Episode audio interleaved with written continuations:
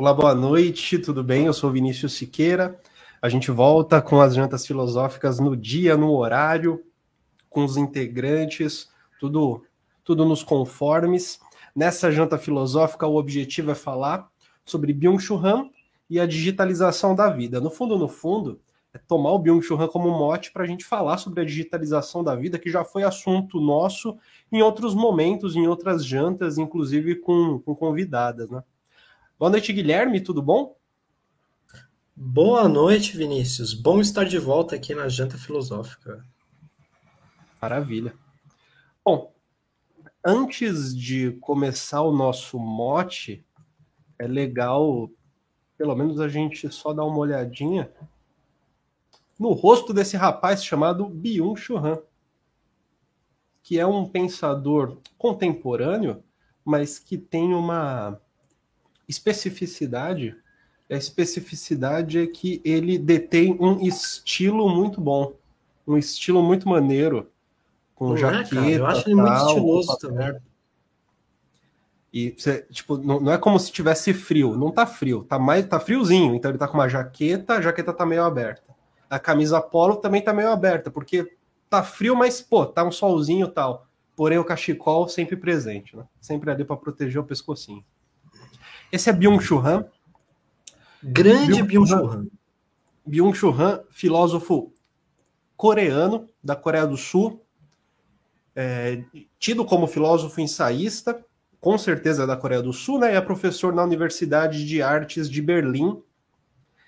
E bom, é, o lance dele é que neste momento ele vem em conjunto, neste momento eu quero dizer, no fundo, nesses últimos, nesses últimos anos, últimas décadas, junto com as últimas com as últimas não, junto com esse grupo de pessoas que falam sobre a contemporaneidade como um marco de mudança, mas não de total ruptura, né?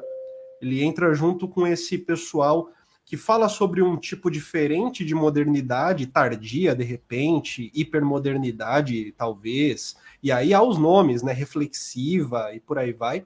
Cada, cada sociólogo, filósofo, enfim, cada analista, no fundo, vai dar o, o nome para a sociedade é, segundo as ferramentas que foram utilizadas para análise e segundo também os critérios que consideraram relevante para fazer o diagnóstico, né? E nessa, nessa é que não é uma tradição, né? Mas nesse momento de classificações de sociedade, é, nós temos o Byung-Chul Han, este rapaz novamente muito estiloso, e nós temos como mote da nossa conversa, no fundo, no fundo, o que a gente tem é um recorte que foi feito e publicado, em outras palavras, sobre um recorte que foi feito em cima de uma fala no início de uma disciplina do Byung-Chul Han na universidade em que ele dá aula, é, nesse caso em Santander, né, nesse, né, esta, é, esta declaração que ele fez, né, essa foi a primeira aula na Universidade de Santander. E nessa primeira aula ele falou sobre a digitalização da vida. E eu gostaria de tomar como mote alguns pontos. Vou ler rapidamente só alguns momentos da, da matéria e vou relacionar também com outras informações. E aí vocês podem ficar à vontade para deixar o comentário de vocês, fiquem super à vontade. Acho que eu esqueci de deixar o link, caso alguém queira participar aqui com a gente. Eu vou deixar o link. Quem quiser, fique à vontade. Participar com a gente, né? Vamos iniciar rapidamente aqui. Fiquem à vontade então para deixar os comentários, a gente vai ler todos. Guilherme, fica à vontade para me cortar também. Byung-Chul Han encara a digitalização da vida. A pandemia acentuou ataque à ideia de comunidade iniciada pelo neoliberalismo. Meu celular, gente, só, só um segundo. Aí é a digitalização da vida, cara. Tira completamente a atenção, o foco, Concentração na atividade intelectual.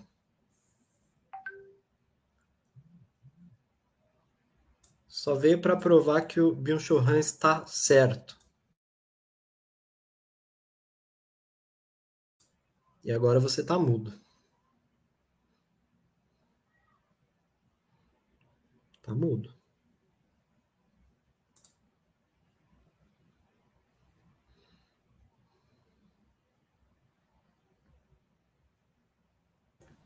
Ah, deu para resolver, gente. Acontece, né? Acontece.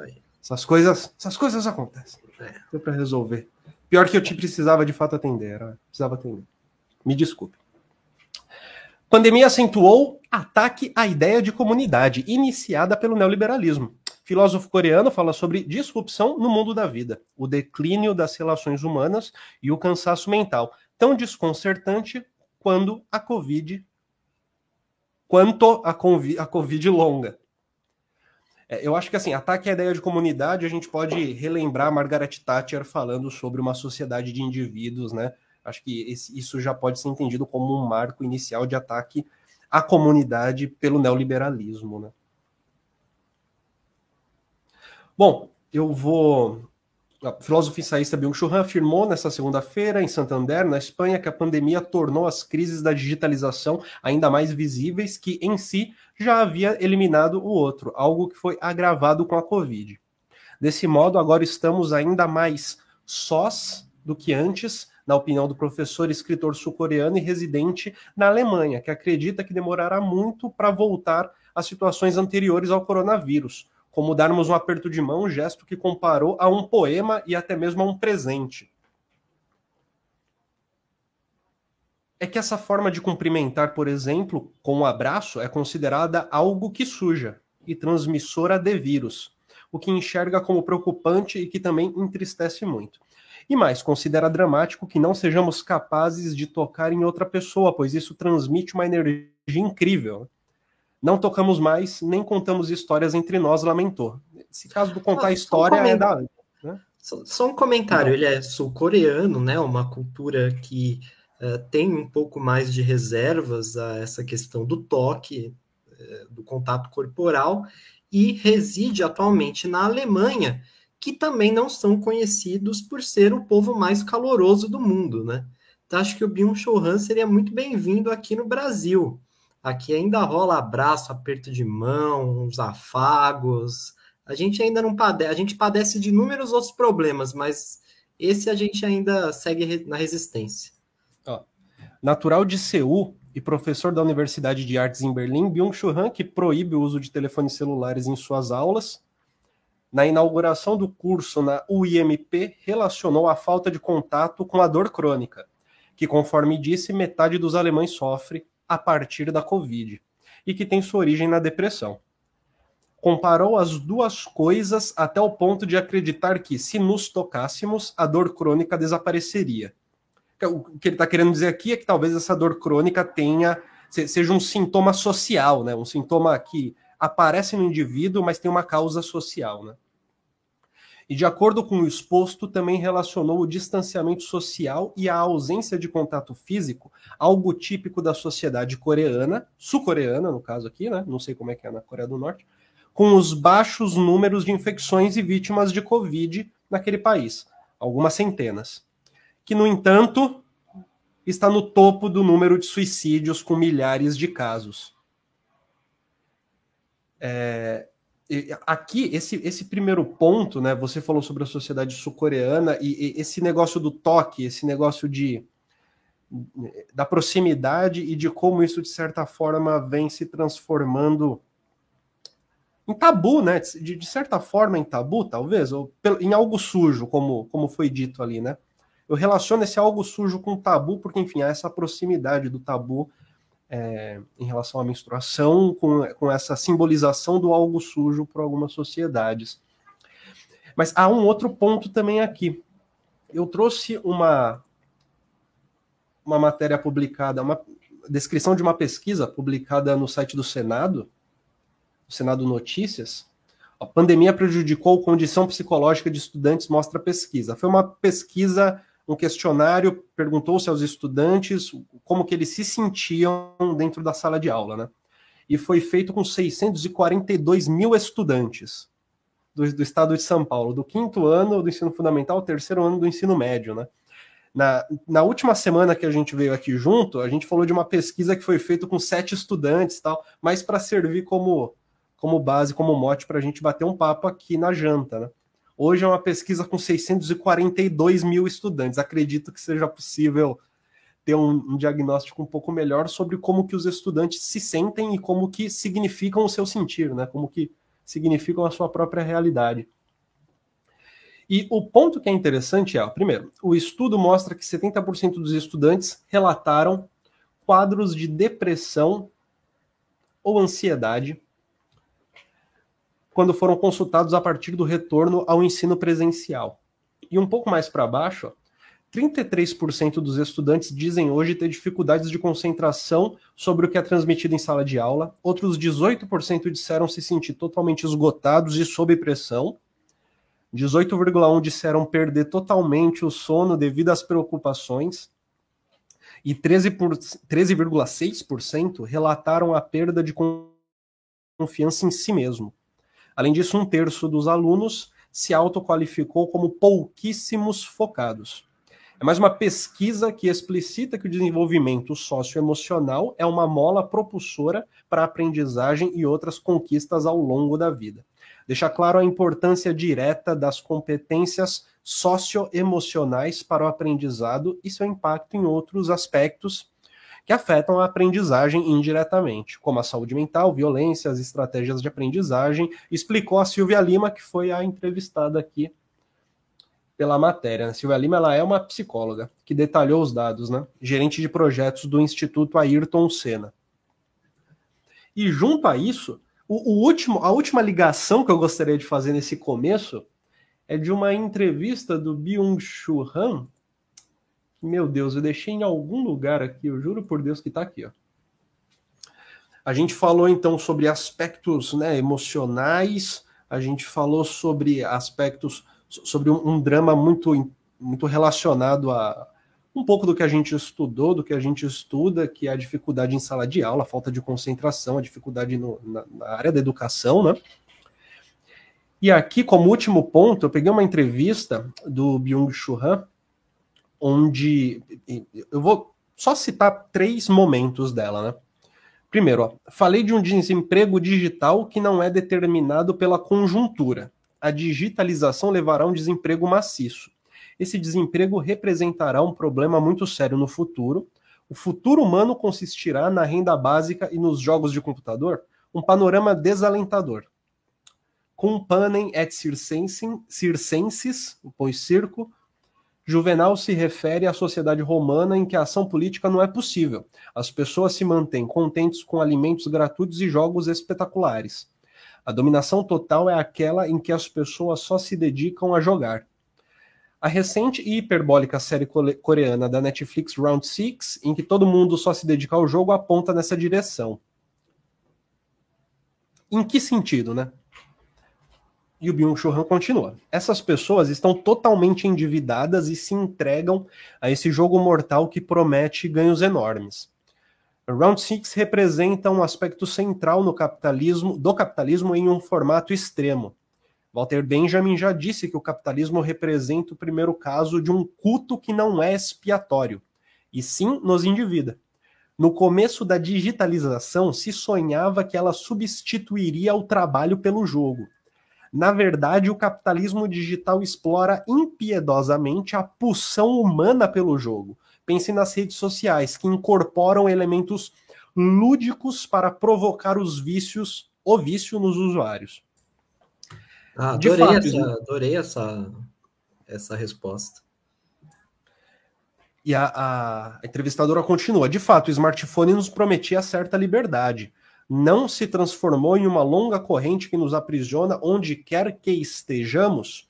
E aqui a resposta final, o último pedaço que eu queria citar, que também é sensacional, é: o smartphone é hoje um lugar de trabalho digital e um confessionário digital. Todo dispositivo, toda técnica de dominação gera artigos cultuados que são utilizados à subjugação. É assim que a dominação se consolida o smartphone é o artigo de culto da dominação digital. Como aparelho de subjugação, age como um rosário e suas contas. É assim que mantemos o celular constantemente nas mãos. O like é o amém digital. Continuamos nos confessando. Por decisão própria, nos desnudamos. mas não pedimos perdão, e sim que prestem atenção em nós. É, a, quando ele diz ali, todo dispositivo, toda técnica de dominação gera artigos cultuados que são utilizados à subjugação. Aqui eu acho que a gente pode entender muito bem, tipo, ele está falando do celular para contemporaneidade, mas a gente pode entender em há 50 anos a cinta, né? Era esse objeto, né? A vara que batia nos filhos e deixava exposta na parede.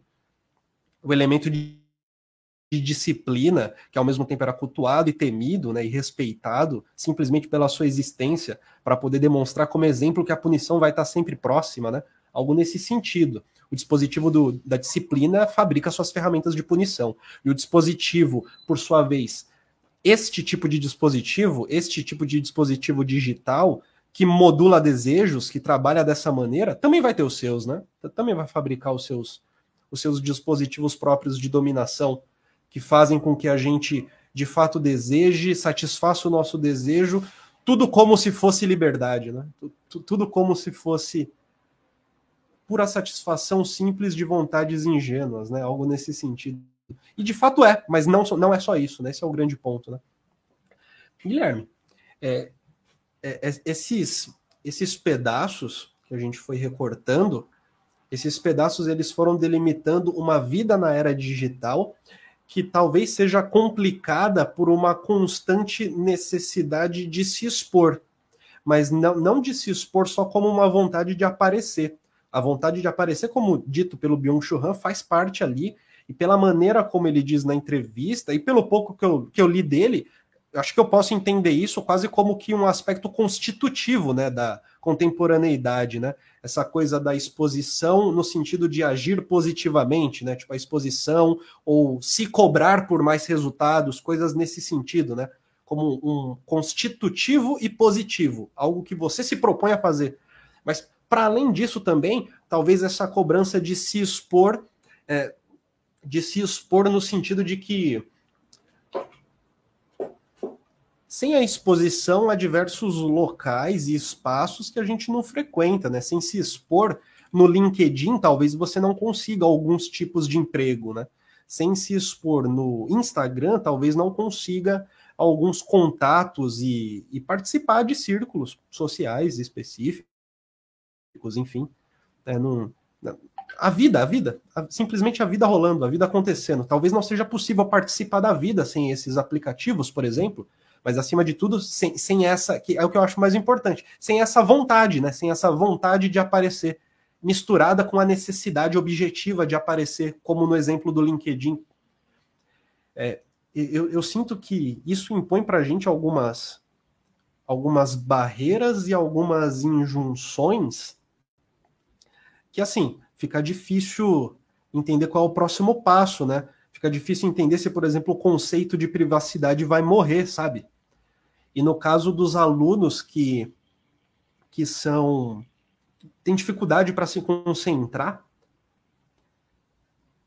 fica difícil entender se um dia a gente vai viver numa sociedade em que uma pesquisa como essa não traria mais esse tipo de resultado, porque me parece muito difícil pensar numa vida sem esse essa rede tecnológica, sabe? Tanto dos aparelhos como da própria conectividade mesmo, né? Tipo assim, de você estar na internet o tempo todo, não só de ter os aparelhos tecnológicos e tal.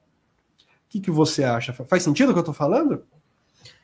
Faz sentido. O Byung-Chul Han, ele trabalha com esses dispositivos neoliberais que, de alguma forma, nos deram certa liberdade. É, uma liberdade é, que se difere um pouco de um certo mundo do trabalho, da família, das relações, que ainda perdurou até certo momento do século XX. É, agora nós temos a liberdade, de alguma forma, de é, fazer o que a gente quer, ou seja, trabalhar talvez com o que a gente sonha.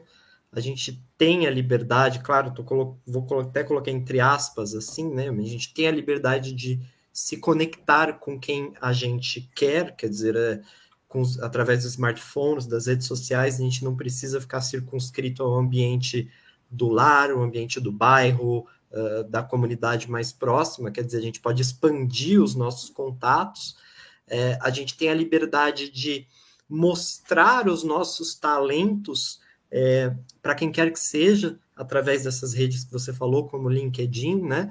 É, então, também isso, uma liberdade de impulsionar aquilo que a gente é, sabe fazer ou julga saber fazer, né? Impulsionar nossas opiniões, impulsionar nos, nossos portfólios.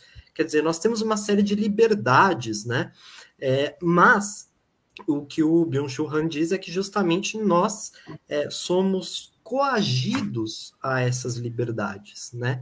É, é uma coação a essa liberdade. Por quê? Justamente porque sem ela nós não vivemos. Quer dizer, a, a ideia de você usar o Instagram para o trabalho, para divulgar o seu trabalho, é, por mais que o Instagram seja uma ferramenta super legal e você vai usar uma fonte super colorida com as cores que você gosta e você vai fazer um post super criativo que tem a ver com a sua personalidade, você não pode deixar de fazer isso. Na verdade, você está preso nesse sistema de posts e de likes no Instagram. Então, na verdade, é uma liberdade, porque de alguma forma é uma liberdade, vai lá, de, de se exprimir né? se exprimir artisticamente, intelectualmente, se exprimir no trabalho. Mas, a partir do momento em que você não consegue viver sem, se você disser basta a essa liberdade, você começa o que? A cair de desempenho, né? Porque a sua vida profissional já não vai ter mais o mesmo impacto. Você tem que a todo momento mostrar aquilo que você está fazendo. Há diversas profissões que na verdade, demandam justamente isso, né? De você mostrar, sobretudo profissões que, por um, por um é, duplo twist carpado do neoliberalismo, transformaram é, é, questões relacionadas, sobretudo ao fazer artístico, em uma mecânica das redes sociais, né? Então, quem trabalha, por exemplo, com arquitetura, com design, é, com artes plásticas, cara, essa galera tá louca de Instagram, com música, tá louco de Instagram, assim, de que não aguenta, mas tem que ter, tem que ter, porque é a forma de usar, de tentar se mostrar e ganhar uma grana. Claro, essas profissões exigem uma exibição um pouco maior, né? Porque são profissões que justamente demandam público. Se você tem uma arte, você precisa de um público. Mas mesmo profissões que em tese não demandariam público, hoje em dia é, também se vê esse mesmo tipo de processo. Então, por exemplo, psicólogos no Instagram fazendo a dancinha da, da ansiedade com a depressão para mostrar qual é a diferença, é, advogados é, no Instagram fazendo posts lá para fazer comentários jurídicos, uh, enfim, todo, todo gênero de profissão, de alguma forma, hoje em dia, você tem que se expor uh, no Instagram, porque senão você uh, não consegue realizar aquilo que você precisa realizar para subir na carreira ou para conseguir grana, enfim, para ter aquele seu desempenho, para mostrar o seu desempenho para outras pessoas, né? Você precisa estar a todo momento mostrando o seu desempenho. E vejam que esse mecanismo neoliberal é justamente de jogar essa questão do desempenho para o indivíduo. Né? É, então, né, isso vai encapsulando as relações, porque você, como indivíduo, tem que provar que você é bom o suficiente para estar em determinado lugar. Quer dizer, é, você não precisa, para conquistar alguma coisa no trabalho uh, ou seja lá onde for, de uma associação, por exemplo, com outros trabalhadores, criar uma espécie de solidariedade para conquistar algum direito trabalhista. Não, isso não exige mais. É você ali como indivíduo mostrando o seu desempenho através dessas plataformas digitais que vai conseguir uh, é, escalar aí é, para algum lugar dentro de uma carreira, coisa e tal, né? Então, o que eu acho que é a sacada do Byung-Chul Han, na verdade, que torna ele, na minha opinião, um filósofo bem interessante que vale a pena ser lido, é porque ele toma os, aquilo que o neoliberalismo vende como coisas positivas, inclusive essa própria psicologia da positividade, que você deve estar bem equilibrado com a terapia em dia, é, e que você deve também exibir essa positividade, né?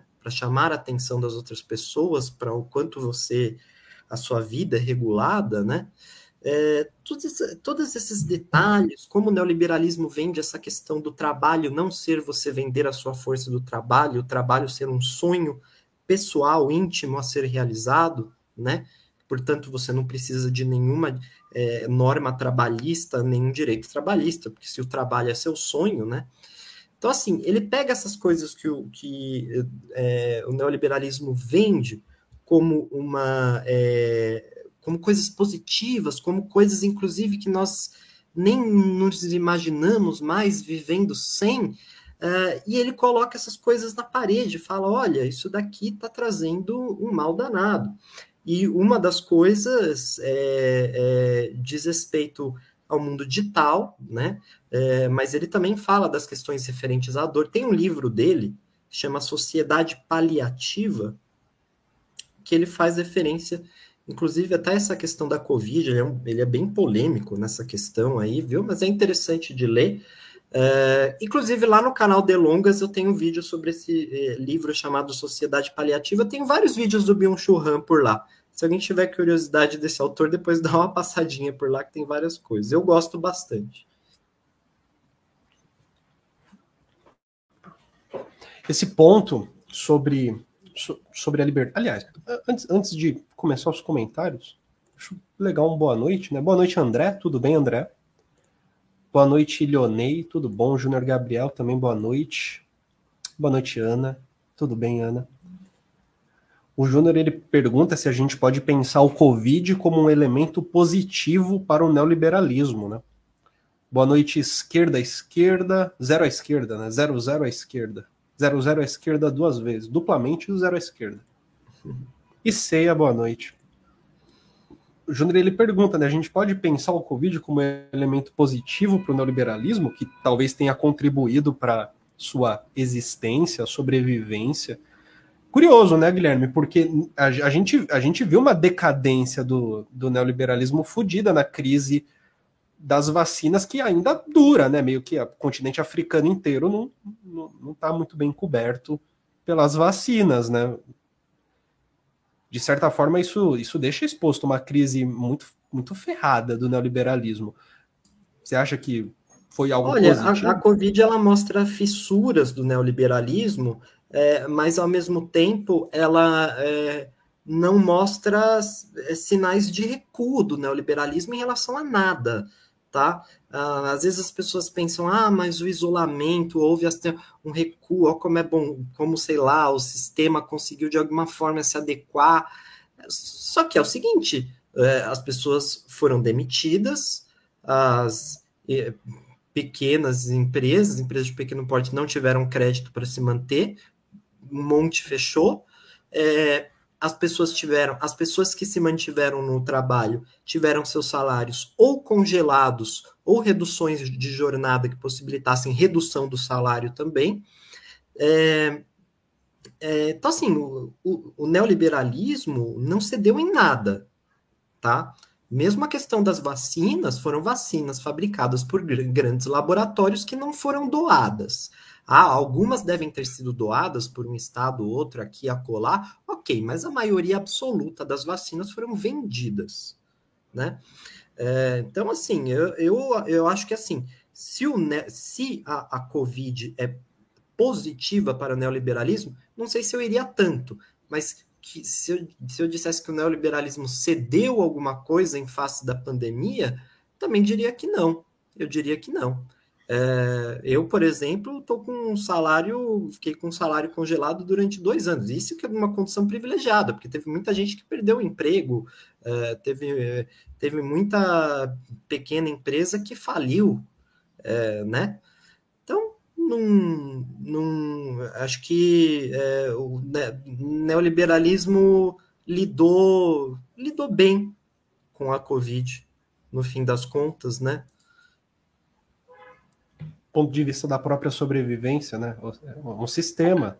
Não importa se metade dos usuários desse sistema morrem, se for para o sistema se manter, né? Esse é o grande ponto. Não importa se for para demitir metade da população, tá tranquilo. É, o, que, o que me parece interessante, o Guilherme, também é que, é, tomando o fio do seu discurso, seguindo com ele, a impressão que fica é que a, a sensação de liberdade e as práticas que a gente considera como práticas de liberdade, e entendendo que as pra... quando eu digo as práticas que a gente considera como práticas de liberdade, eu quero dizer aquela sensação de oposição entre a gente ser livre e as instituições nos, nos controlarem, né? Então, na medida em que eu trabalho sou CLT, existe uma instituição que está delimitando a minha relação com o meu empregador, né? Mas quando eu viro, por exemplo, um designer e trabalho a partir de frilas, é, já não há uma instituição regulando a minha relação com o contratante, né? Que já não é mais empregador, formalmente é um contratante, né? Isso parece ser liberdade. É, é vendido como, né? É vendido como liberdade. Você está se, você, você está se desgarrando ali da, da CLT, né? Daquelas amarras da CLT que você tem aquela figura do empregador te dando ordens, disciplinas, advertências, horário para entrar, horário para sair, horário para almoçar, né? Dá a impressão que é um mecanismo é, maléfico de disciplina, né? Que foi substituído por algo que, na minha opinião, é pior. Pelo menos para a saúde mental é pior. Foi substituído por algo que o Zero à Esquerda diz, mas que o Byung-Chul Han também, num dado momento de sua, de sua entrevista, ele chega a falar sobre a autoexploração. Tem, tem uma frase que eu separei que é muito legal, que é o poder inteligente lê e avalia nossos pensamentos conscientes e inconscientes. O que, que, que é esse poder inteligente? O poder inteligente, é, é, eu acho que é o resultado daquilo que se pode tirar da pesquisa sobre os nossos dados de consumo, de usuário, sobre todos os dados nossos conectados. Baseia-se na auto-organização e na otimização pessoal voluntárias. Assim, não precisa superar nenhuma resistência. É, é, é literalmente o que a gente está falando. Não precisa superar resistência, porque se passa como liberdade, né? Não precisa superar resistência, porque justamente faz com que você mesmo seja o critério da sua repressão, né? Do, do dia a dia de trabalho, por exemplo a culpa se volta para si mesmo, né? Se você é o, o seu sujeito do seu próprio desempenho, do seu próprio sonho, se o seu trabalho não é um trabalho, é a expressão da sua criatividade, da sua vida, do seu sonho, daquilo que você é como sujeito, você vai se voltar contra si mesmo. Essa é a merda. Né? Perfeito. Né? E, e as coisas constitu... dão errado, né? Você se volta contra si mesmo. Senão e você pode virar um coach de sucesso como uma autoexploração da vida, portanto. Uma autoexploração da vida. A gente já não está mais nessa posição né, que a gente está descrevendo, já não se é mais explorado, não se sente mais a exploração vinda de alguém, né? Mas tudo se passa como se o motor da exploração fosse próprio. É eu que decidi. Ah, as coisas são assim porque eu quis. E aqui vem o comentário do Zero à Esquerda, né? Parece que há um sujeito moldado para uma sociedade neoliberal. Um sujeito com um conjunto de discursos que legitimam a sociedade neoliberal. E essa nova forma de governança.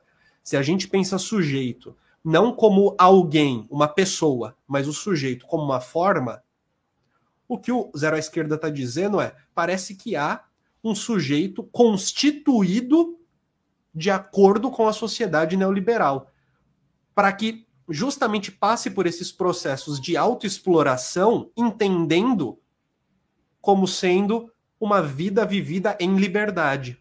Ou, portanto, como se não tivesse outra opção, né? Essa é a melhor opção. E eu tenho a impressão que esse sujeito somos nós. Nós somos esse sujeito.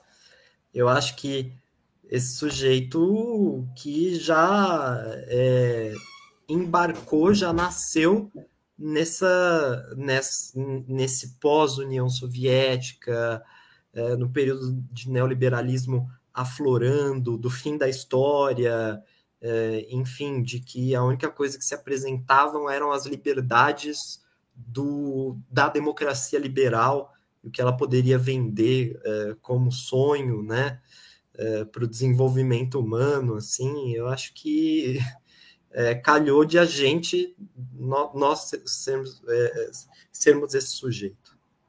Perfeito. O CEA, ele pergunta para você, Guilherme. Guilherme, você não acha que a postura do presidente, do presida, a postura do presida na pandemia, falando que era gripezinha, imunidade de rebanho, cloroquina, etc., não estaria ligada ao biopoder? Ah, sim, eu acho que sim. De alguma forma, porque, é, vejam, os, os argumentos do, é, do presidente, né, do Bolsonaro, para falar contra a Covid é, eram argumentos é, de uma espécie de superioridade, né? Superioridade da raça, até, né? Uma vez que ele fala que ah, ele goza das pessoas que têm Covid, ele imita pessoas que têm Covid fazendo uma voz é, fina, como se é, quisesse diminuir essas pessoas, faz aquelas imitações de pessoas passando é, se, se, sufocando na live dele, né? É, quer dizer, aí tem essa questão da imunidade de rebanho, é, que colocaria em risco, basicamente, principalmente as pessoas em situação é, de maior risco a Covid, né? É, então, é, eu, eu acho que sim, eu acho que essa negação do Bolsonaro ela tem uma faceta biopolítica no sentido de que ah, é, sobreviva sobreviva o melhor, né?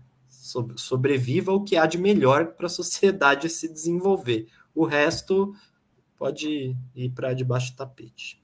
Salve-se quem puder, né? Todas essas esses pontos que o Ceia falou também são, são pontos em que a participação do discurso do presidente não é para regulação, é para desregulação para deixar que as coisas aconteçam, né? que é justamente o movimento do biopoder, né? Deixar que as coisas aconteçam sem precisar forçar o seu acontecimento a partir de intervenção estatal, né? Então, se há uma gripezinha, não é nada. Então não precisa fazer nada, continua a vida. Se a imunidade de rebanho resolve, pô, então pegar é, é, é legal, é ótimo. Pegar é bom pegar. Então vamos seguir a vida como ela tá. Se a cloroquina resolve, Pô, então para que, que eu vou pensar nisso, né? Tem a cloroquina, um remédio barato que eu vou na farmácia e compro, o exército tá fazendo tal. Então, pontos de desregulação quase sempre, né? Pontos de uma, uma gestão de, de desregulação. É, exato. O biopoder gere. O biopoder não é necessariamente científico, no sentido de que ele é, ele é muito mais político do que científico. Ele só se vale desse argumento biológico uh, no sentido de querer dar as, dar as cartas uh, do que é bom e do que é ruim do ponto de vista da biologia, do que é mais saudável, do que é mais são, o que é mais higiênico. Mas de ciência mesmo, uh, ele deixa a desejar, né?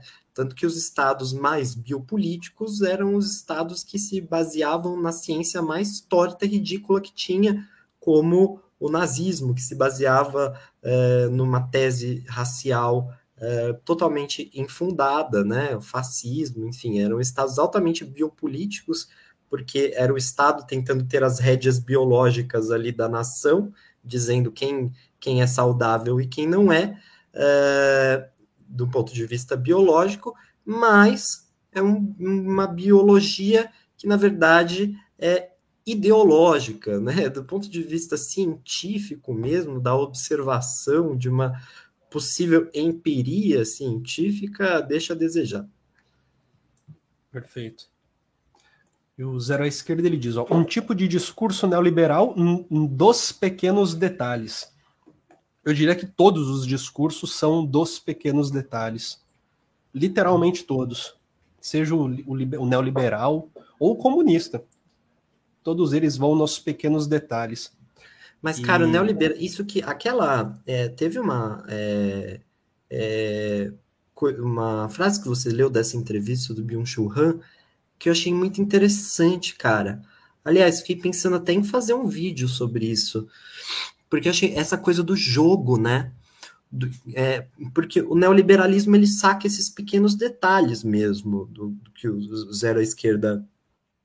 Depois zero à esquerda, se quiser falar seu nome aí para a gente também, não te chamar sempre de zero à esquerda, embora é, que bom que você esteja à esquerda, nós também. É, mas o, é, é, essa coisa do, dessa essa, essa pulsão por jogos, né? A gente gosta de jogo, né? A gente gosta de jogos de azar, a gente gosta de esportes, a gente. E de alguma forma, vários mecanismos, vários dispositivos neoliberais é, que, que pipocam são para a gente acompanhar a nossa vida como se fosse um jogo, né? É, isso, isso, nos aliena, talvez, de nós mesmos e, e, nos coloca nesse ciclo. Então, quer dizer, você tem aplicativo que conta os seus passos, é, né? Para você saber no final do dia, sei lá, quantos passos você deu, é, que conta o seu batimento cardíaco, você saber se está regulado. Você tem aplicativo ali para regular sua alimentação e aí tem que estar tá nos quadros certinho também, como se fosse um jogo.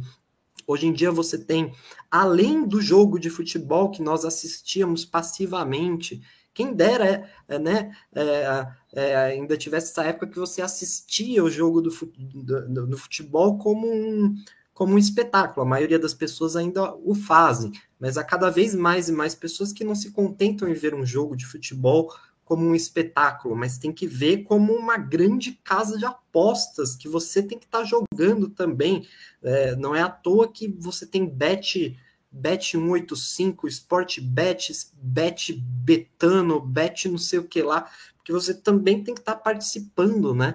Quer dizer, tudo na vida parece que vai entrando nessa, nessa, nessa coisa do jogo, né? a forma como você monta seu portfólio também aí para a galera do design também parece um pouco uma coisa meio lúdica do videogame assim. Caralho, eu achei isso uma bela sacada do Byung-Chul Han, assim. A gente vai a gente vai jogando, né? Eu eu tava é, é, na é, eu tenho eu tenho aqui, eu vou fazer agora a confissão aqui para vocês, né? É, eu tenho aqui, por exemplo, Ó, que eu vou mostrar aqui para vocês o aplicativo da academia. Ó. O meu aplicativo da academia, que é a Smart Fit, que é a academia que fica aqui do lado de casa, onde eu vou fazer aqui os meus exercícios. Fazer aqui Tríceps, um ó, 42%. Meu, mostra o meu engajamento com o treino. Não sei se eu vou conseguir mostrar. É, dificilmente vou conseguir mostrar aqui. Engajamento com o treino. É, acho que não vai dar para ver. Médio. Meu engajamento com o treino tá médio. Aí tem uma barrinha que vai subindo que vai me mostrando se eu tô mais engajado. Quer dizer, é uma espécie de jogo também. Eles criam também, né? Essa coisa de como que você tá indo lá treinar, assim, né? Enfim, é isso aí. Muito, muito boa essa sacada do Byung-Chul Han. Eu adoro quando ele, esses insights dele. O Zero Esquerda diz que a gente pode chamá-lo de Luiz. Boa noite, Luiz. Essa gamificação ela é presente não só não só para a gente se engajar com o aplicativo da academia, mas ela também é presente, por exemplo, se, se, se você for, por acaso, conversar com a Vivo, seja lá o que você for fazer, a probabilidade das opções aparecerem para você de um jeito onde escolher o caminho é quase como um jogo, escolher o caminho da resposta que você precisa dentro do call center da Viva. É disso que eu tô falando, é literalmente isso que eu tô falando. Sabe? Isso já funciona desse jeito, né? E eu acho que tem alguns eh, recrutamentos aí nas, nos RHs da vida que já estão usando também umas táticas bem de jogo, assim, sabe? Também. Doideira, né, cara? Que, nossa, como, como a gente é ridículo, né? Quer dizer. É, é surreal porque, assim, esse, essa parada do jogo, se ela pode engajar ao mesmo tempo, cara, você provavelmente já deve ter sentido que estão te tratando igual a criança, né? Para resolver problemas sérios, tipo assim, saca? É, tudo bem, a nossa saúde é uma parada séria, maravilha. Só que, de certa forma, ir para academia, sair para rua, correr, qualquer exercício físico, é, é, é quase como um, uma atividade extra do dia, né? Dificilmente é colocado como atividade central do dia, né?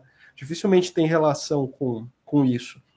Mas deixar de, sei lá, é, é, cancelar uma conta na Vivo, por exemplo, é algo que está no centro do dia, né? Cancelar uma conta que você recebe todos os dias. É, isso no centro da interação, acontecendo dessa maneira, cara, a impressão que dá é que a gente está sendo infantilizado, assim, para que a gente trabalhe pelo call center da Vivo, tá ligado? Para que a gente trabalhe igual criança boba, apertando o botão, sabe? Pelo call center da Vivo, para chegar até uma resposta gravada por um robô, sendo que no fundo, no fundo, todo mundo sabe que se fosse só uma pessoa preparada com salário digno, minimamente é, minimamente engajada com o seu trabalho, mas o engajamento do ponto de vista trabalhista, né? não do ponto de vista da, da, da moral, entende? Não, não, do ponto de vista da energia para o trabalho, né? não é disso que eu estou falando. Estou falando de ter um salário digno, trabalhar a quantidade de horas ali, as seis horas que o call center tem que trabalhar, fazer de fato os intervalos de 10 minutos a cada 50 minutos de trabalho, né? De fato, ter o dia a dia de trabalho respeitado com salário decente. E isso facilitaria, não facilitaria? Resolver um problema dentro do call center? Verdade, é, é, é, facilitaria. Eu, eu acho que o que resolver uma, uma coisa, né? Essa, essa técnica dos jogos, que traz muito engajamento, e traz mesmo, né? Eu tô achando que isso aí vai chegar com tudo ainda em outros ambientes, viu? Inclusive no ambiente do trabalho, assim. Quem sabe técnicas de gestão do, de pessoal, técnicas de gestão de pessoas voltadas para é, engajamento em jogos, né? Então, técnicas que, inclusive, aumentem a produtividade das pessoas é, voltadas para. Já existem coisas semelhantes, mas metas, né? É que metas tem é mais do que um jogo, é grana que você ganha se assume a, a, a meta, né? É, mas enfim, jogos mesmo, assim, é de tentar engajar o, o colaborador é, dentro de um ambiente em que parece que você está é, jogando Sim. e não trabalhando eu trabalhava na Avenida Angélica, aqui em São Paulo, na, no meu último emprego, é, que era no local lá, tudo mais. Era na Avenida Angélica, em São Paulo. Avenida Angélica é uma paralela, é uma. Aliás, é uma. Quando não é paralela, ela está cruzando. Tem um nome para isso, não tem? Não é uma paralela. É uma transversal. É esse o nome? É uma, uma transversal da Avenida Paulista. E eu trabalhava ali perto do de fato perto da Paulista, né? Ou seja, na área do centro expandido, na área mais nobre ali daquele pedaço de onde é Paulista e os bairros adjacentes à Paulista, né? E tinha uma, um restaurante do lado que às vezes a gente comia, que era uma hamburgueria do Madeiro. Só que não era uma. Jerônimo é o nome. Jerônimo. E você não faz o pedido para uma pessoa. Você não chega para uma pessoa e diz assim: Eu quero um hambúrguer de sabor tal e um suco sabor tal existem totens e você vai preparando o seu pedido nos totens. Tipo, empurrando a saladinha assim pro hambúrguer. É, não, assim, é... não, não chega a ser tão lúdico assim. Não chega a ser tão. Mas não é frio como um processo de escolha, percebe? Uhum. Não é tão lúdico a ponto de você botar a saladinha no hambúrguer para dizer o que você quer. Como se fosse um joguinho. Né? Não, não, não, não é tão jogo assim. Mas não é frio como uma escolha tipo, é de fato, é você trabalhando de maneira divertida para o Jerônimo, para que o seu pedido apareça lá para os trabalhadores de fato prepararem e te darem o um pedido. Assim, percebe? Não, não, é, já não é esse ponto do jogo de fato, né? Muito jogo. Mas está muito distante de ser simplesmente uma escolha, tá ligado? Está muito distante de ser simplesmente uma escolha de mercado, assim, uma mercadoria a ser escolhida tem as figurinhas bonitinhas, a sua cestinha sendo preparada, pelo menos era assim que funcionava, né, os totens, né, na época que eu trabalhava na Angélica. É, que, que, no fundo é isso, né? Que no fundo é isso, repito, é a gente trabalhando feliz para a empresa que está nos cobrando pela alimentação que a gente está comendo no almoço do trabalho. Esse é o contexto da coisa, né? Se isso parece natural, pô, que natureza que, que a gente vive, né? Ó, esta busca de uma saúde mental, de saúde física do corpo, é empurrada para o indivíduo, quase um dever da individualidade. De fato, é, eu, eu tenho a impressão de que a saúde física, corporal, saúde mental também, a saúde como um todo, a saúde naquilo que se refere a você e seu corpo, ela é colocada como um dever pura e simplesmente seu. Pura e simplesmente seu. É, eu acho que um dos exemplos disso é, é, é, o fato da gente ter o convênio médico como sendo um item considerado de extrema importância, não só por conta do SUS não ser tão legal, por exemplo, na metrópole. Não só por isso, mas porque, de fato, é você quem tem que se virar. Se você pode, você tem um convênio. Se você pode, você tem um convênio porque o SUS é ruim, mas se o SUS é ruim, você não poderia se organizar com outras pessoas para, de repente, né, eleger deputados que favoreçam o SUS, por exemplo, de repente?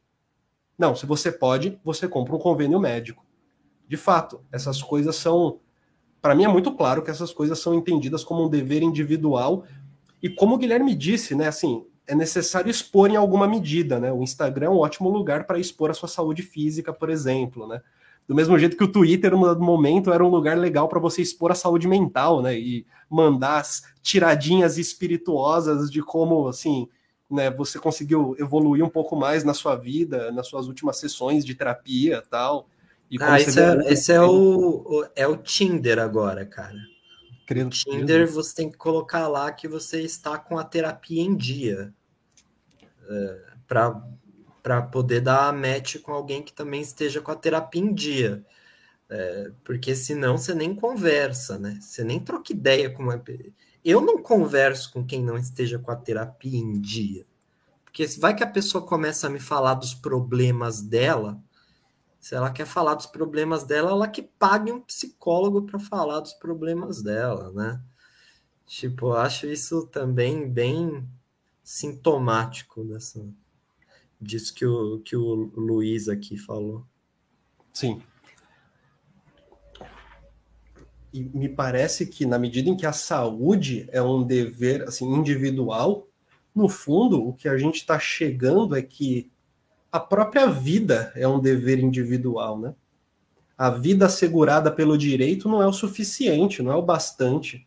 E, e sinceramente eu tenho a impressão de que na prática ela virá algo abstrato, né? Tipo, virar, virar algo abstrato.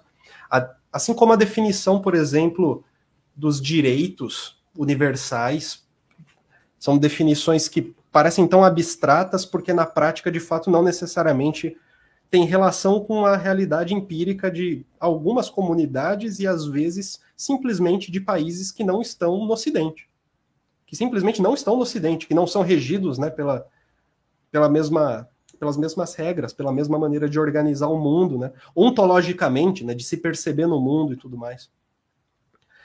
É... E o ponto é que, assim, eu venho muito acompanhando notícias e algumas algumas ações que se tenta fazer no Brasil em relação ao SUS e em relação a, a secretarias que lidam com saúde mental, enfim. E é surreal como parece que hoje existe um, uma, uma luta que ela justamente ela caminha para anti-individualização, saca? Para que não seja uma responsabilidade do indivíduo se virar sozinho. Porque quando a responsabilidade do indivíduo ele falha, fica um espaço aberto para a internação compulsória, por exemplo. Né? É, é necessário entender que a, a, internação compulsória, na minha opinião, a internação compulsória ela não acontece quando as considerações do indivíduo são desconsideradas. Ela acontece quando não há indivíduo, né? Quando se torna tão falho que passa a ser objeto, né? Se a responsabilidade da vida recai sobre a gente, eu acho que a probabilidade da gente ver uma expectativa de vida cada vez menor nas próximas décadas é gigantesca. quase como o gráfico que a gente viu em outras jantas no fim da União Soviética, né, na primeira década do fim da União Soviética, onde aos poucos a expectativa de vida ia diminuindo, diminuindo, diminuindo, diminuindo. Isso é uma, isso é uma incógnita, né, cara? Porque é, é, ao mesmo tempo que você é, é nós temos é, possivelmente mais informações é, acessíveis do que nos faz mal, do que nos faz bem, do que aumenta o colesterol, do que diminui, coisa e tal, a gente se. É, a gente ingere cada vez mais veneno, né? É, de uma forma que a gente não consegue controlar, porque a comida já é vendida com veneno. É, e, enfim. É, é, é, é, surreal que eu acho que a gente nem deveria controlar isso. A existência do Estado-nação com seus órgãos de, de, regulamentação, ela deveria estar tá aí justamente para a gente não gastar energia tendo que controlar se o que a gente está comendo tem veneno ou não, né? Tá ligado? É. Tipo, é, é, é, o, é, a existência da coisa é para isso, deveria ser para isso, né? Até no ideário, no ideário liberal mesmo, né? Se eu estou dando meu quinhão de liberdade para que exista um Estado que consiga regulamentar as nossas relações, para que a gente possa viver respeitando a propriedade privada e para que a gente possa viver coletivamente respeitando a propriedade privada, e nem precisa ter uma noção de do coletivo, pode ter uma noção de associação de indivíduos. Não precisa ser nenhuma noção de coletividade, não precisa. Pode ser só associação de indivíduos. Mesmo assim, esse quinhão de liberdade doado para o Estado, para a existência de um Estado, esse obedecimento tácito às leis, é, deveria garantir justamente um cuidado, né? Um, um cuidado. Um cuidado que no liberalismo ele já é entendido como a, a renda básica, por exemplo, a renda, a renda cidadã do, do Suplicy, não é como se fosse uma proposta comunista isso, né? É surreal, isso não é uma proposta comunista. Ah, uma renda básica é uma proposta que vem justamente de quem gostaria que o capitalismo continuasse sendo um, sistema que agregasse as pessoas, mantivesse um mercado ativo e mantivesse consumidores, ainda fazendo dinheiro circular e tendo a possibilidade de, com a renda, por exemplo, se profissionalizar de repente e fazer uma. É, compor uma mão de obra especializada, né, por exemplo. Então, nesse ponto, cara, é, assim, todos esses cuidados acerca do corpo, da saúde, saca? Tipo assim, é, você ter que saber que a geleia de mocotó que você está comendo tem um monte de veneno, porque ela não foi feita só com geleia de mocotó, mas tem um monte de coisa química ali dentro que você nem sabe o que, que é nossa, é surreal a, a simples existência disso sem controle, saca?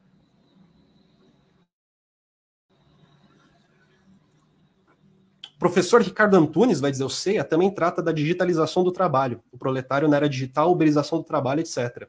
E o Rui Braga muito também. Rui Braga bastante também, de maneira exemplar. O CEA vai completar o privilégio da servidão.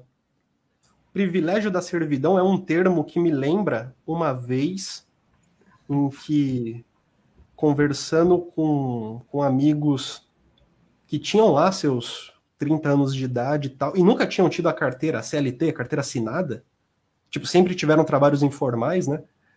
De repente saiu a frase assim, pô, um privilégio, né, a CLT e tal.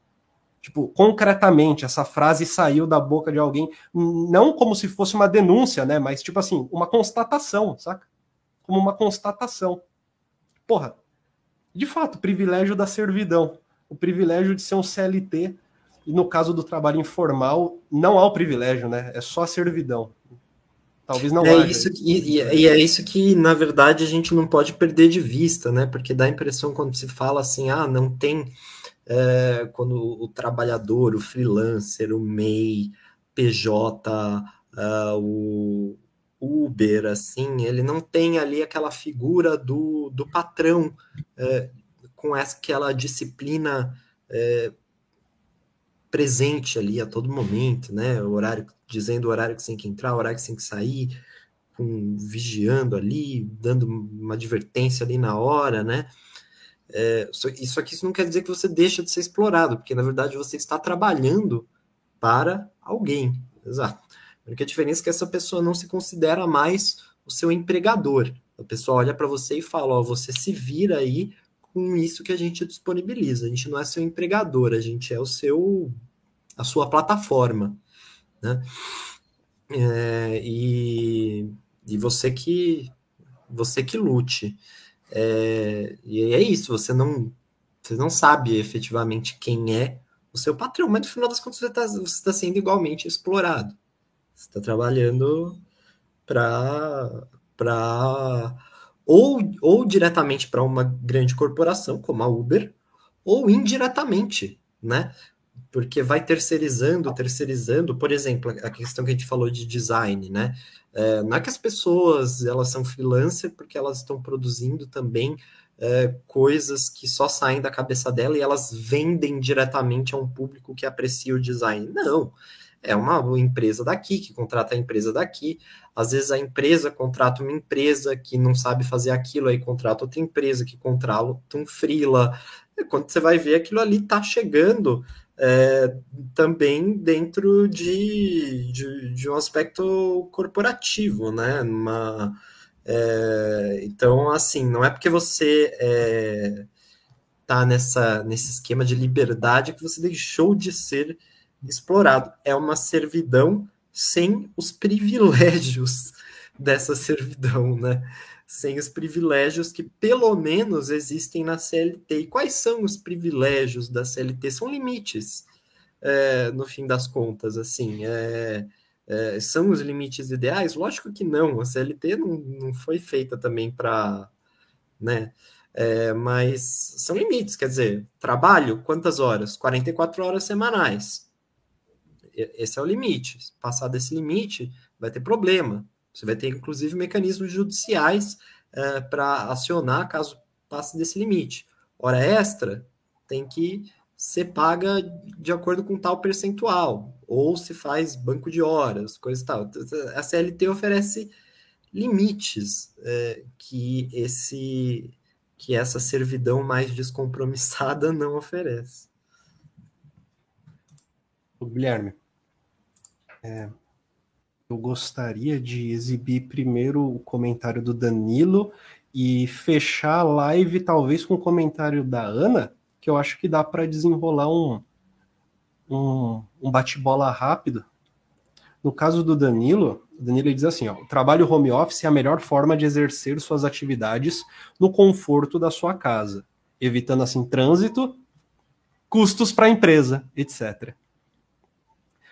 Importantíssimo isso. O trabalho home office evita custos para a empresa e acumula custos para você, para o indivíduo, que tem que se virar. É perfeito esse enunciado do Danilo. É justamente passar a responsabilidade para o indivíduo. É, eu não sei se é obrigatório auxílio home office, se isso está previsto em carteira de hum. trabalho. Não tá? Eu não sei. Acredito, hum, acredito que não, viu? De qualquer for, forma. De qualquer forma, o mesmo tendo um auxílio, né, não tendo esse auxílio home office, talvez o, o, o grande ponto seja dos trabalhadores remotos seja a exigência de uma porcentagem de auxílio home office que, que seja relevante, né?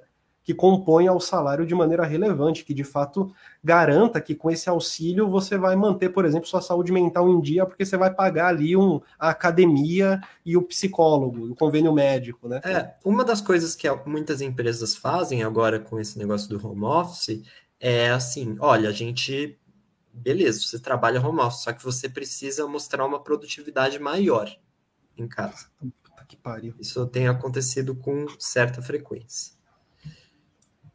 Vai pagar mais se demonstrar uma produtividade maior? Não, você só vai trabalhar no conforto do seu lar sem pegar trânsito. Mas vai ter que produzir mais para a empresa. Eu prefiro pegar trânsito, pô. é, tipo isso. Não é o castigo é você teria ter que, caso você não produza mais, você pegue o trânsito. No caso, no caso da Ana, Guilherme, ela comenta assim: ó, estou preparando um ponderações sobre a distorção da noção de privilégio, que passou a designar direitos banais porque analisado em relação a quem não tem nada.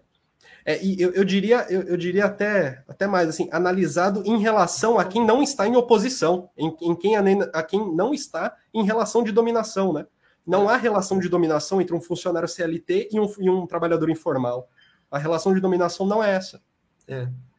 Não, eu acho que isso aí é, é, é muito importante, é, é, professora, de ser dito, de ser é, porque senão é isso, né? Você entra num ciclo em que você olha para a pessoa que tem CLT, ah, mas você é privilegiado, porque você tem CLT. Quer dizer, né? Tipo, ah, você que, que nem fala-se que funcionário público é privilegiado porque tem estabilidade, é, não sei quem é privilegiado por é, quer dizer, não, não é bem assim né, que as coisas funcionam. É, é, uma, é um privilégio em oposição ao quê? É, é, é, o privilégio é uma posição de luxo? Se o privilégio for uma posição de um luxo, de uma soberba, uh, né, até dá para se dizer, ou de uma posição de. Se o privilégio for uma posição de poder, uh, né, que te garanta algumas coisas, até dá para usar a palavra privilégio. Mas eh, do contrário, não. É isso que você falou, é que, o, é que fica esse contraste, né? É, ainda mais quando você pega um, um país é, como o Brasil, de renda média tão baixa, é, qualquer coisa pode ser chamado de privilégio aqui. Né? Você tem internet em casa, pode ser chamado de privilégio. Saneamento básico pode ser chamado de privilégio. Né? Perfeito, perfeito e a relação de dominação estrutural, né, entre as posições, tipo assim, para além do, sei lá, para além do indivíduo que é peão da Vox e ganha 10 mil no fim da carreira dele ali, saca? Não, não, é disso que eu tô falando. Tô, o que eu tô falando é, é, da existência, a relação de dominação, de fato, que envolve a existência do dono da, da Volkswagen, que na prática não é dono, são os diretores e acionistas da Volkswagen. É, presidentes, presidentes regionais, por aí vai, né, as posições de comando da Volkswagen, por exemplo, é, a relação é entre essa, essa fatia, esse pedaço, esse, esse nível, e todo o restante, literalmente todo o restante dos trabalhadores produtivos e, de certa forma, os gestores também, né? É que a, a posição, a posição do gestor, ela sempre é uma posição é, ideologicamente associada né, à, à, classe dominante, só que estruturalmente entregue à classe dominada. Está sempre muito mais próximo de proletarizado que de se tornar diretor da é. indústria. É, né? Eu, tenho, eu tenho alguma é, reserva. É, eu, eu, concordo com essa afirmação, porque essa é uma, é, isso, isso é uma afirmação matemática. É tipo 2 mais 2 são 4. O salário do gestor vai lá, é 25 mil, 30 mil, gestor mais pica lá, é, né? Só que você vai ver o salário do acionista majoritário, né? salário, né? Você chama de salário, são bilhões. Então, esse, esse gestor, é lógico que ele está mais próximo é, do porteiro ali da, da, da, da fábrica, que ganha um salário mínimo, do que do cara que ganha bilhões. Efetivo, matematicamente, sim, mas ideologicamente é como você disse, esse, esse gestor vai, vai querer se associar, vai ter uma nuance aí é, subjetiva que é difícil de, de, de, de penetrar. É, né, eu acho muito difícil você pegar assim e convencer todo mundo, por exemplo, qual o objetivo? É superar o capitalismo através de uma revolu revolução do proletariado. Eu, é, eu acho que o, o, capitalismo gerou essas é, essas camadas que são difíceis de você fazê-las se unir. Eu acho muito difícil chegar para um médico assim, é, trabalha no Albert Einstein falar assim, ó, cara, você tá na mesma, você tá na mesma do seu porteiro ali. Vamos dois se unir para acabar com isso, né? Matematicamente, sim, tá mais perto do, do trabalhador mais fudido do que do burguês é, proprietário dos meios de produção. Mas na prática, né? Na... É. Eu, eu, chamo de o efeito ciabatta, né? Que é assim, é quando você vai na padaria e você já não compra mais pãozinho, né? Você não, eu tô dizendo assim, né? O gerente aí, né? O gerente vai na padaria, já não compra mais pãozinho, agora é ciabata. Agora já não faz mais parte é, da. Compra uma ciabata, vai ali para vai ali para para Paris, né? No, no, no, no, no, todo, no, sei lá, uma vez por ano, faz uma viagem para Europa, dirige um SUV, começa a ficar meio, meio difícil, assim, aí você tem que chegar e falar o que, pô, você é aqui da classe trabalhadora, eu acho difícil, eu acho difícil, eu sou bem pouco esperançoso a, a respeito desse tipo de convencimento, eu acho que se a revolução vier, ela vai vir por outras vias. É, isso, essa é uma, essa descrição da camada média é muito legal. Eu sei que não tem relação direta, mas alguma relação pode ser colocada, que é a descrição do Foucault da oposição moral na sociedade punitiva, a descrição do Foucault sobre a oposição moral que foi construída pela moral burguesa para colocar trabalhadores, tipo oficiais, contra o lumpen proletariado. A partir a partir de valores morais os vagabundos, os vagabundos que param as greves. Ou seja, a, a partir de uma definição moral de que os vagabundos são a né, ralé, pária, né, que os vagabundos são pária, se coloca em oposição dois estratos do, do proletariado. É, o, o, Foucault entende essa oposição a partir da moral mesmo. Ele entende a partir da moral mesmo, que ela foi, a partir do dispositivo moral, ela foi colocada em jogo, né? e ela se sustentou a partir disso durante um tempo.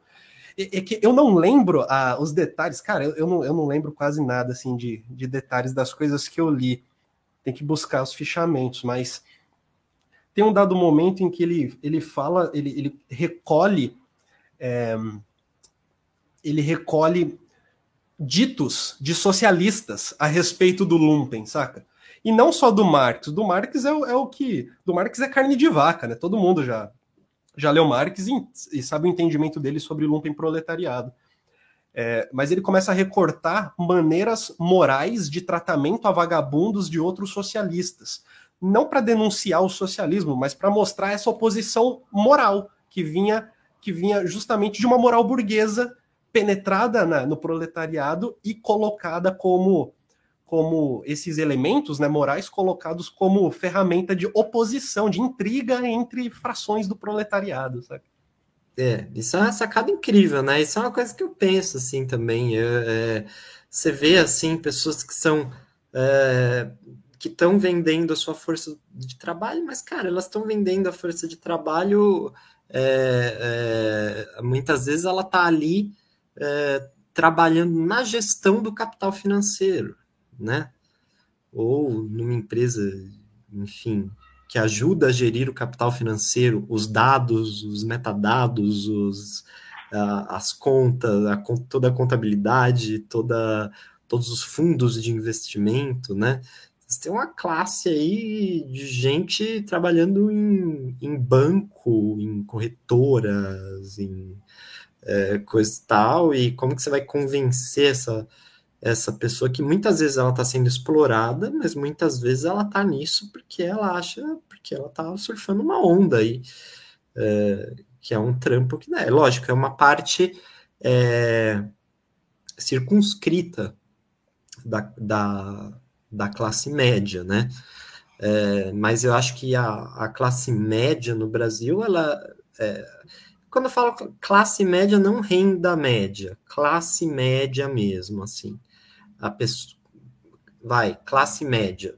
funcionários de alto escalão, funcionários Exato. de alto escalão, diretores de empresa tal. Isso, isso, exatamente. Funcionários de alto escalão. A, a, classe, no sentido de classe média, não pela renda, mas pelo que é capaz de fazer na vida. Botar o filho em escola particular, botar é, é, sair para viajar, não sei quantas vezes ao ano, coisa e tal. A classe média, essa classe média mesmo, ou são altos funcionários públicos, e aí sim se pode falar do funcionalismo como, sei lá, juízes, procuradores, ou são de, de alguma, em alguma medida, gestores do capital financeiro, né? Em, algum, em alguma fração estão gerindo alguma forma do capital financeiro, seja na forma do marketing ou na forma uh, da tecnologia da informação, mas estão nessa área, né? Assim Sim. um pouco que vem se formando a classe média. Sim. Perfeito. Não é à toa que no, no, no, nos Estados Unidos você tem uma briga muito forte, por exemplo, entre uma certa camada da população trampista, uh, um pouco mais empobrecida, que trabalhava ali naquele cinturão de, de, de ferro lá dos Estados Unidos, esqueci até o nome, aquela que trabalhava nas usinas de, de carvão, né? É, e essa galera tem um ressentimento muito grande justamente dessa da galera de Wall Street, que está ali gerindo o, o, o, o, capital financeiro e, em tese, ali é, sendo ultra é, liberal nos costumes e coisa e tal, e fica cagando regra para os rednecks, né? Então... Esse, esse cinturão da ferrugem, aliás, se não me falha a memória, é aí que está localizado uma das, uma, uma, das regiões de maior pobreza dos Estados Unidos, né? Sim. É, relativamente próximo a Nova York, relativamente próximo ao Canadá ali, fazendo de, com os estados que fazem divisa com o Canadá, em algum pedacinho ali e tal, numa região que parece não ser região da pobreza, né? Parece ficar associada ao sul dos Estados Unidos pela cultura, tudo mais, pela cultura pop, eu quero dizer, né? Pela maneira como é retratado. Mas que uma das áreas mais pobres dos Estados Unidos está no norte, está muito perto de Nova York, muito perto dos estados ricos ali do, do nordeste dos Estados Unidos. E, e, e basicamente é isso, né? É, é, a população com baixa escolaridade, feito de pessoas brancas, com baixa escolaridade uhum. e com empregos extremamente precários e vida extremamente precária, vivendo em. Ah. Como é que fala? É, são chamados de white trasher, não é? Ah. E, quando não perderam efetivamente seus empregos porque as fábricas mudaram para um lugar mais barato, para a Índia, para a China, né? Eram empregos da indústria que foi se perdendo, né? Tem até aquele, aquele documentário Indústria Americana, é bem interessante, né? Sim, esse, esse, no caso da indústria, a cidade de Detroit é o, enfim, é um exemplo de o que, que acontece quando a cidade baseada toda uma circulação monetária em torno de empregos gerados pela indústria, o que, que acontece quando a indústria vai embora, né? Vira quase uma cidade fantasma, né? É. Destruída, meio largada. Quase o centro de São Paulo. É. Seguinte, a gente passou então ao longo da live é, pelos pontos relativos ao Byung-Chul Han e sua observação, seu olhar sobre o mundo digital, sobre a era da digitalização. A gente falou sobre alguns dispositivos que fazem a gente parecer livre, fazem a gente movimentar isso que nós chamamos de liberdade. Só que, como disse nosso amigo Ceia num dado momento, né? Faz a gente movimentar a liberdade, mas há uma biopolítica. Então, o caminho foi definido. É a pulsão, é a liberdade, é a vontade que está livre para correr esse caminho que já foi definido, né? Esse é o grande ponto. E a gente terminou falando sobre que a gente fala direto, relações de trabalho e como que isso é modificado, principalmente no setor de serviços, que a gente acho que o que a gente falou pode ser muito bem delimitado no setor de serviços, e principalmente nas metrópoles. E a gente fechou uma hora e 18 de live. O que, que você acha? É, eu, eu recomendaria que vocês lessem o Byung-Chul Han, sobretudo esse livro aqui, esse Sociedade Paliativa aqui, ó. Eu, é o que eu mais gosto dele, a Sociedade Paliativa. Mas se leia a Sociedade do Cansaço também, que é muito legal. Tem um livro dele que chama No Enxame, que é mais focado nessa questão do mundo digital, né? Chama No Enxame, Perspectivas do Digital. Então, assim, é, é um autor que você lê rapidinho, aqui, ó, curtinho, é muito gostoso de ler. É, recomendo a leitura aí, quem quiser se entreter um pouco aí com a filosofia do Byung-Chul Han. É super interessante e vai fluido. Um cafezinho e um bolinho dá para ler o livro inteiro. Exatamente.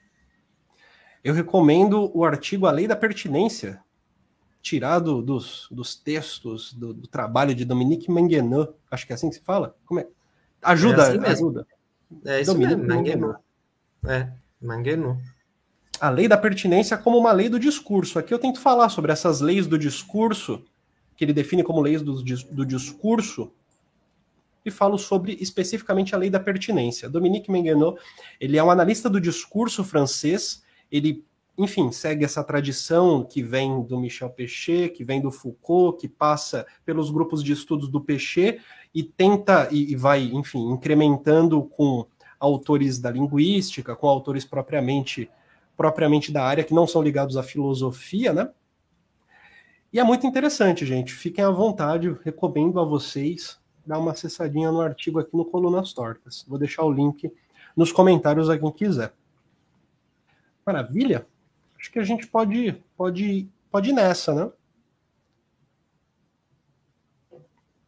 Maravilha. Então é isso, gente. Muito obrigado, você que viu até o fim, agradeço demais. Entra no Telegram do Colunas Tortas para você poder ter acesso a mais conteúdo do site se inscreve também aqui no canal, aí você vai conseguir ver as lives sempre que elas acontecerem, todas as segundas, às 7 horas da noite, 30 minutos, em ponto nesse horário, toda segunda-feira. Fique à vontade também para se tornar membro do canal, para você ter acesso a vídeos exclusivos sobre Michel Foucault, principalmente. Se inscreva também no canal do Guilherme, o canal Delongas, ele também fala sobre Foucault, sobre Byung-Chul Han bastante. Com certeza você vai ter ótimas aulas de Byung-Chul Han com Guilherme. Muito obrigado. Muito obrigado mesmo. Boa noite e até a próxima.